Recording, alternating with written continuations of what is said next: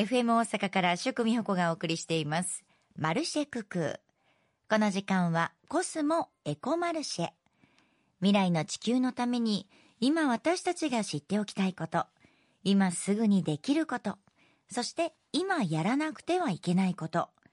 このコーナーでは環境活動に取り組む方をゲストに迎え、地球と社会と人が調和し、共生できる世界について考えるきっかけになるお話をお届けしていきます。今日は先週に引き続き、コスモエコ基金の支援団体でもある認定 NPO 法人ビバコトラストの副理事長熊谷道夫さんにお話を伺います。熊谷さん、先週の放送で今後イベントが予定されているとおっしゃってましたね。具体的にいつ、どんなイベントが予定されているのか、詳しく教えてください。はい。えー、っとですね、8月に予定していますビアコトラストのイベントとしましてはですね、8月のまず2日の日に親子環境学習講座というのの湖岸調査というのを行います。湖岸調査というのはですね、えー、琵琶湖の湖岸でですね、えー、みんな集まってカヌーに乗ってですねそこに住んでいる魚とかプランクトンを調べるということです。これはあの岸近くにカヌーを持っていきましてですね琵琶湖に入ってくる川の河口とかですねそういうところであの実際に網を使って魚を取ってですねどんな魚がいるんだろうとそういうことを調べたりします。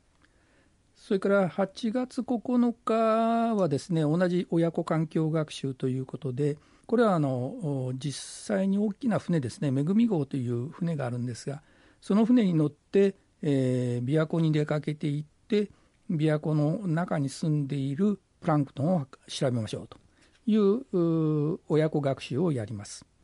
えー、対象はですね大体小学生、えー、小学校の3年から5年生ということで親子で参加していただくということが原則になっています。これはもうすでに応募の締め切りが過ぎておりますので、あのまだこういうことをやっているということを覚えておいていただければ、えー、毎年やってますので、ぜひ参加していただければと思います。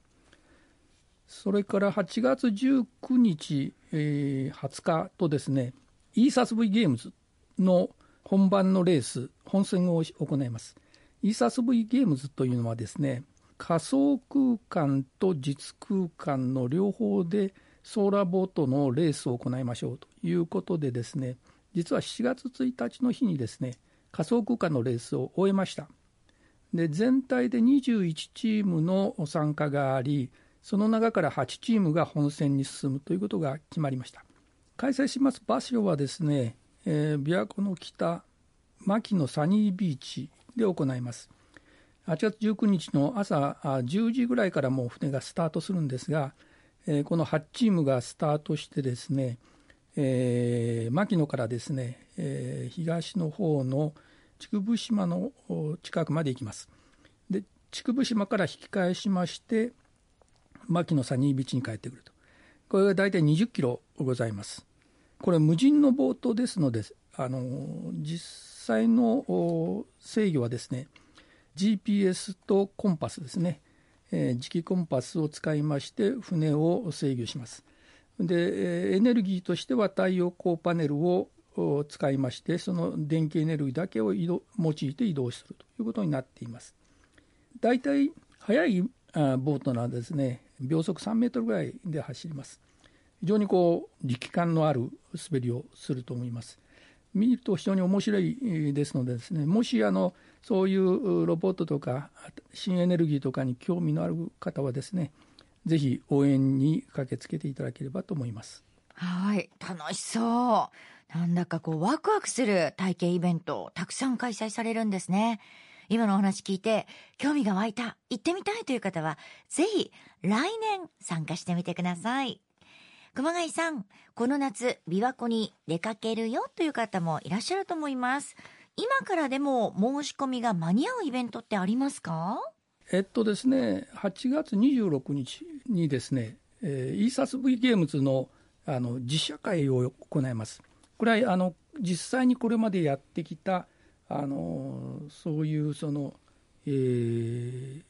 イベントですね、レースをですね、動画に撮りましてですねでそれをあの実写するのとですね合わせて大阪府のですね茨城市それから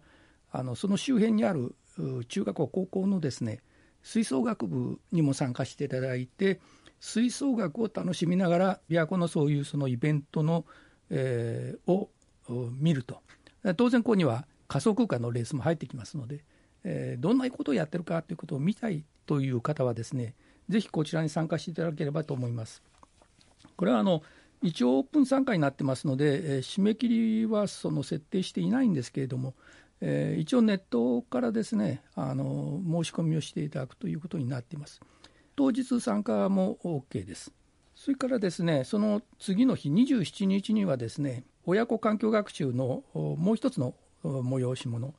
えー、ブライアンに学ぶ写生大会というのを行います。これはあの締め切りが8月10日になってこれからでも間に合うんですけれども、えー、琵琶湖の近くに住んでいるブライアン・ウィリアムさんというその自然風景画家がいらっしゃいます。この方のですね指導をいただいて実際にあの琵琶湖岸でですね、えー、写生をします。でそれの批評とかですねいろいろしていただけるしあの時間があればですね、えー、実験調査船の派遣号に少しの時間乗れるチャンスがあります。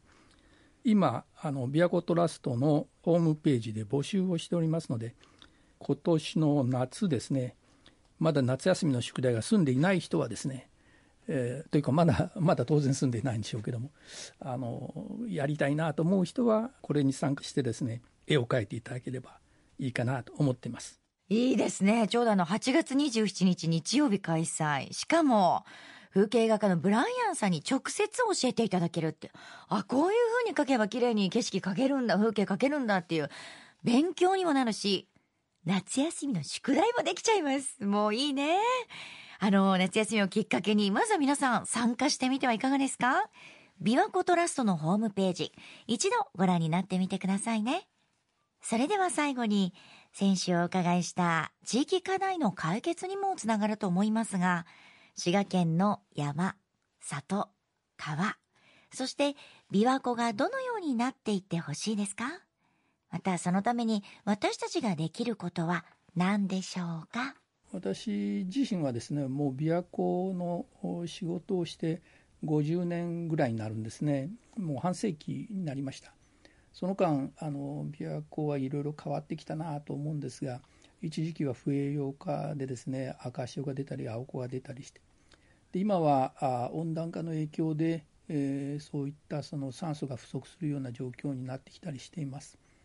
でこういうあの環境の変化というのはですねなかなかその簡単に解決できるもんじゃないんですね。で特にあの琵琶湖って大きな湖ですので、えー、その湖が変わっていくことについて、えー、それなりの覚悟というんですかね、えー、時間をかけてゆっくりと考えていくということが必要かなと思ってます。特に琵琶湖というのはですねあの長い歴史を持っています。日本で一番古い湖古代湖と言われています、えー、ですからそのその周辺に、えー、もう非常にこう歴史的文化的に非常にこう貴重な遺産というのがありますしそれから湖自身にもですね固有種がたくさんいたり価値の高い環境を持っています、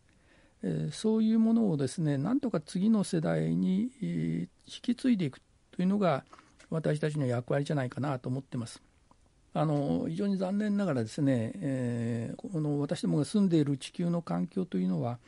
おそらくここ10年から20年にかけてですね大きく変わっていくんじゃないかなと思います。えー、そういうその環境の変化に対してですね子どもたちと一緒に考えていくということが大事なんじゃないかなと思ってます。私たちそのシニアがですね今まで、えー、いろいろ経験したこととかですね、まあ、こうしたらいいんじゃないかというのは、まあ、知恵とか、えー、そういう技術とかいうものをですね、えー、若い世代ジュニア世代に伝えていくという取り組みが大事かなと思ってこの NPO をやっています。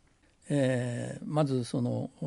自然を知る琵琶湖を知るというところから一緒に子どもたちとやっていきたいなと思っています。で基本的にはですね湖というのは周辺の、まあ、集水域っていうんですけども集水域にある山森林ですね。それが川を通じて湖に入って水がやがてはその淀川から大阪湾に出ていくという流れがあるわけですね。そういうことをきちんと理解してですね次の世代に引き継いでいく。で今私たちと一緒に勉強している小中高生がですねあと10年20年経つと社会の中心になっていくわけです。そういう人たちが次の社会を背負って立つということをですねえ具体的にやっていくということが大切かなと思っています。本当にそうですね。次世代へバトンタッチする大切なことだと思います。でまずは自然を知ること。琵琶湖を知ること。本当に私たちの心にも留めておきたい言葉だと思います。知ることって大切ですよね。熊谷さんいろんなお話を2週にわたってしていただき本当にありがとうございました。コスモエコマルシェ。認定 NPO 法人ビバコトラスト。副理事長熊谷道夫さんに先週と今週にわたってお話をしていただきました。特に今週は今からでも間に合うイベントについてお話を伺いました。夏休みの宿題をここで皆さん済ましてください。そしていろんな経験をしてきてくださいね。さてこのコーナーでは皆さんからのメッセージをお待ちしています。これまでにコスモ Earth Conscious Act クリーンキャンペーンに参加したことがあるという方、今年大阪でクリーンキャンペーンが開催されるなら参加してみたいと思ってる方、地球にいいことやっていますなど皆さんからのメッセージをお待ちしております。ご紹介した方には、とっても可愛いコスモ Earth Conscious Act のロゴ入りエコバッグをプレゼントいたします。たくさんのメッセージ待ってますよ。コスモエコマルシェのコーナー。来週もゲストの方をお迎えしてお送りしていきます。お楽しみに